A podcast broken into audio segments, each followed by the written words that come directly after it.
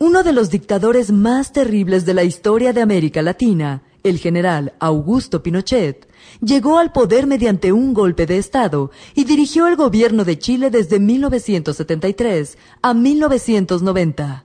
Fueron 17 años de constantes atropellos a los derechos humanos, persecuciones, matanzas y restricciones a la libertad, en los cuales el ex jefe del gobierno chileno mandó torturar y aniquilar a los opositores de su tiranía y quemar los libros inconvenientes, censurar cientos de obras de teatro y ferias populares de arte.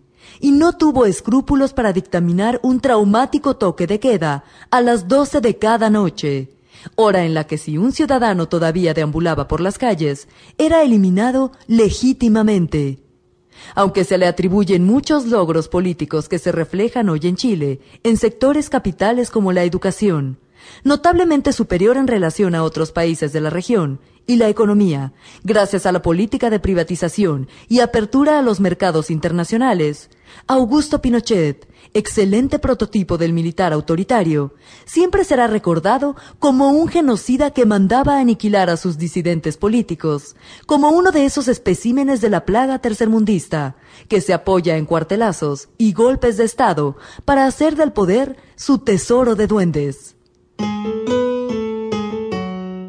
El hombre con alma militar. Augusto José Ramón Pinochet Ugarte nació en Valparaíso el 25 de noviembre de 1915. Sus padres fueron Augusto Pinochet Vera y Avelina Ugarte Martínez, quienes le procuraron una educación esmerada. Sus primeros estudios los realizó en el Seminario San Rafael y el Instituto de Quillotá. A los 16 años, luego de abandonar el Colegio de Padres Franceses de Valparaíso, el adolescente Pinochet, entonces un lector voraz y enamoradizo, ingresó a la escuela militar, donde demostró gran capacidad, obteniendo calificaciones destacadas en todas las asignaturas. Concluidos los cuatro años de su formación en la especialidad de infantería, el joven alférez Pinochet, quien parecía ser una promesa de la milicia chilena, fue destinado a la Escuela de Armas de San Bernardo en 1936. Finalmente, se graduó en infantería y continuó sus estudios en la especialidad de geopolítica. Al año siguiente, se le trasladó al regimiento Chacabuco, en Concepción, y en 1939, con el grado de subteniente, al regimiento Maipo, en Valparaíso. En 1941 es promovido al grado de teniente.